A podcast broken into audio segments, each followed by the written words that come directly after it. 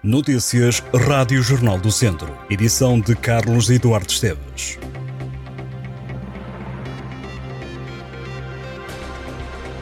Estão aprovadas as contas da Câmara de Viseu. O documento passou na Assembleia Municipal com um voto contra do Bloco de Esquerda e 10 abstenções do PS. As contas da autarquia viziense traduziram-se num resultado líquido de cerca de 2 milhões de euros.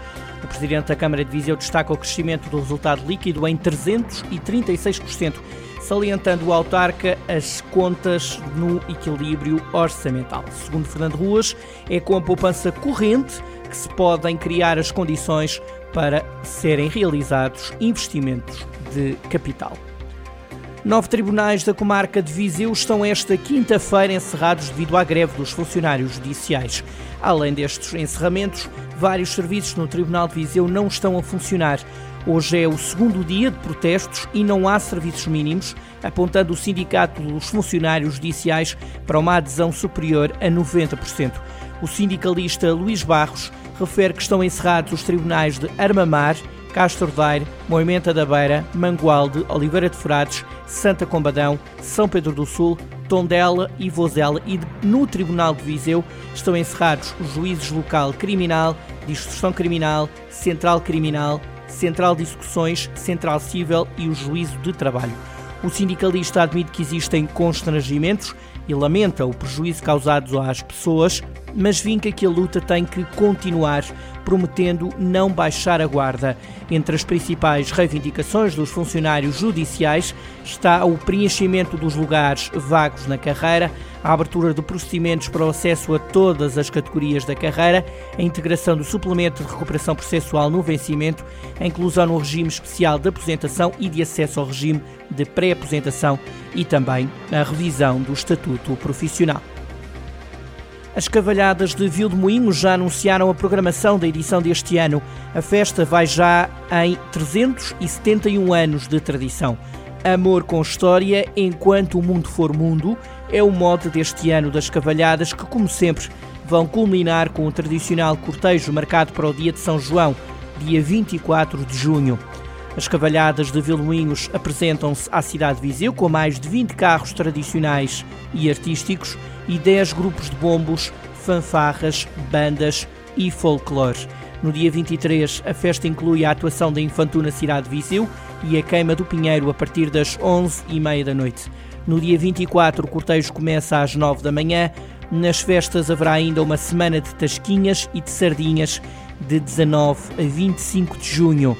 De acordo com a organização das Cavalhadas, a edição deste ano simboliza o amor pela tradição de Vilmoinhos e a sua história de 371 anos e também a ligação à cidade de Viseu que comemora os 900 anos da entrega do fural pela Rainha Dona Teresa. Cerca de duas toneladas de cavacas foram vendidas na última festa dedicada ao doce típico do Conselho de Rezende, que decorreu no último fim de semana. A festa das cavacas juntou cerca de duas dezenas de produtores que conseguiram vender cerca de duas toneladas de cavacas, promovendo este doce como uma das especialidades mais características da doçaria tradicional do distrito. Na entrega dos certificados de participação aos produtores, o presidente da Câmara, Garcês Trindade, mostrou-se satisfeito com o sucesso do evento que, disse o autarca, muito contribuiu para a dinamização da economia local. São duas viagens de risco que o Tondela e o Académico Viseu vão fazer este fim de semana. A jornada 30 da segunda Liga ditou a ida do Tondela à Moreira de Cónegos e a visita do Académico de Viseu à Trofa. Entretanto, já são conhecidos os árbitros desses dois jogos. Para o jogo do Académico de Viseu diante do Trofense, foi nomeado o árbitro Bruno Costa, da Associação de Futebol de Viana do Castelo. Bruno Costa esteve na derrota do Académico de Viseu diante do Moreirense por 1-0. Já no jogo do Tondela e Moreira de Cónegos vai estar João Gonçalves, da Associação de Futebol do Porto. O árbitro esteve no empate a zero entre Tondela e Trofense. A equipa de sub-19 do Tondela desceu de divisão. Os Oriverdes perderam por 3-0 em casa contra o Vitória Sport Clube por 3-0 e com isso deixaram matematicamente de poder sonhar com a manutenção no escalão maior de júniores em Portugal. Até ao final do campeonato ficou a faltar seis jornadas. A equipa Beira vai cumprir calendário. Em nota oficial, o Tondela lembra que esta é uma descida que acontece cinco anos depois de o Tondela ter alcançado a promoção, recordando que a equipa de sub-19 dos Auriverdes chegou a lutar pelo título nacional no escalão de júniores. Diz o Tondela que o desafio deste ano era Hercúleo e frisa que esta é uma temporada marcada pelo impedimento de inscrição de novos atletas, o que levou ao desfalcar da equipa de sub-19 do Tondela. Tondela que promete voltar mais forte a competir no escalão de júniores e que esta descida não é encarada como uma derrota, mas como um precalço que o clube quer corrigir o quanto antes. Os judocas Gonçalo Lopes e Eva Seixas do Dinamo Clube Estação venceram a medalha de ouro durante a Liga Juvenil de Judo que decorreu em Vila Nova de Gaia.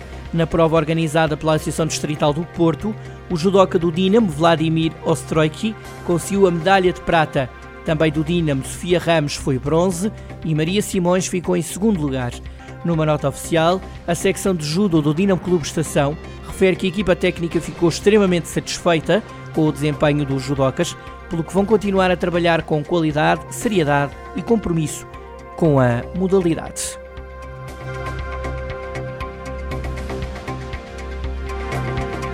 Estas e outras notícias em jornaldocentro.pt.